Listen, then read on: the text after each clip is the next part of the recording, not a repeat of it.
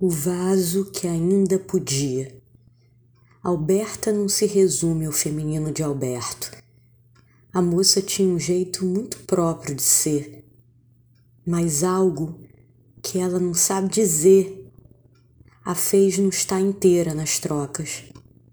Parece que ela desmanchava, como se seu corpo fosse uma gelatina.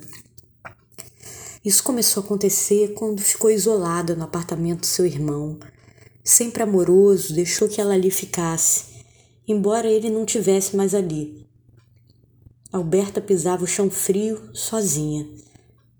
Algo fez com que a moça, em algum momento, parasse de conjugar o ao vivo com as pessoas que mantinha. Alberta foi ficando com frio dentro. Tudo ficou árido. Viver sem trocar amor deixa o cabelo, a pele, o coração secos. Alberta não suportava a solidão forçada. Quando amada, sabia ficar só. Mas com isolamento nesse piso gelado, a moça saiu do prumo, a voz ganhou calo e começou a enviar mensagens ofensivas às pessoas com quem já trocou amizade sincera.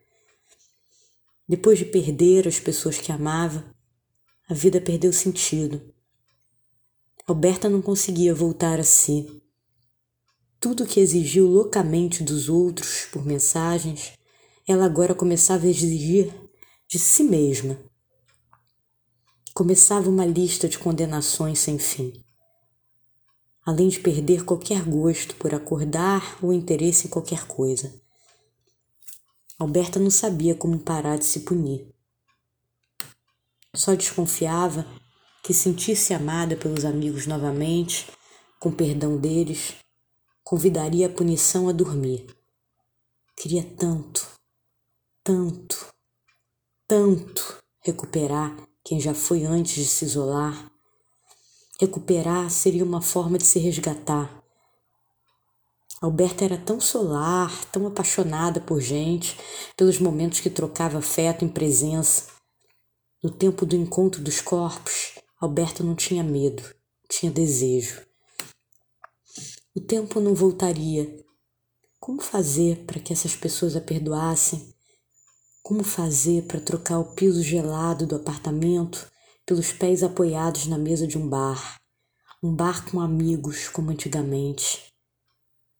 Como juntar os cacos e reconstruir o vaso, rachado pelos acontecimentos que fosse.